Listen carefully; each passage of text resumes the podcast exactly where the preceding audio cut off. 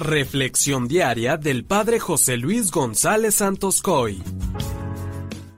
Hace unas semanas me encontraba platicando con una joven que estaba muy triste y sacada de onda porque no entendía por qué Dios estaba permitiendo unas calumnias en su vida. Es una joven muy entregada que se esfuerza todos los días por ser fiel al Señor, que lleva un noviazgo ejemplar, sin embargo, al experimentar la persecución le costaba trabajo entenderla. Creo que hoy, muy providencialmente, escucharemos un trozo de la carta de San Pablo a los romanos, en donde veremos que no hay nada que nos pueda separar de Cristo y que Él mismo nos defenderá. Vamos a reflexionar en el capítulo 8 de Romanos.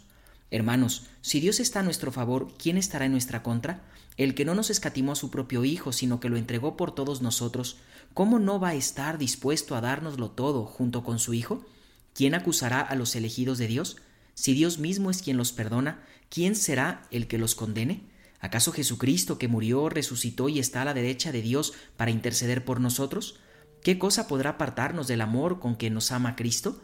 ¿Las tribulaciones, las angustias, la persecución, el hambre, la desnudez, el peligro, la espada? Ciertamente de todo esto salimos más que victoriosos gracias a aquel que nos ha amado, pues estoy convencido de que ni la muerte, ni la vida, ni los ángeles, ni los demonios, ni el presente, ni el futuro, ni los poderes de este mundo, ni lo alto, ni lo bajo, ni criatura alguna, podrá apartarnos del amor que nos ha manifestado Dios en Cristo Jesús. Palabra de Dios. Hermanos, muchas veces tenemos la falsa creencia que al seguir a Jesús todo en el camino será color de rosa, pero no es así. Cuando uno se dispone a seguir a Jesús de una manera fiel y coherente, habrá seguramente persecuciones, dificultades, zancadillas, etc. Sin embargo, lo interesante que nos recuerda Pablo es que nada nos puede separar del amor de Cristo. En la medida en que estemos fielmente adheridos a Jesús y cuanto más fuerte sea nuestro amor a Él, más podremos resistir a los embates del enemigo.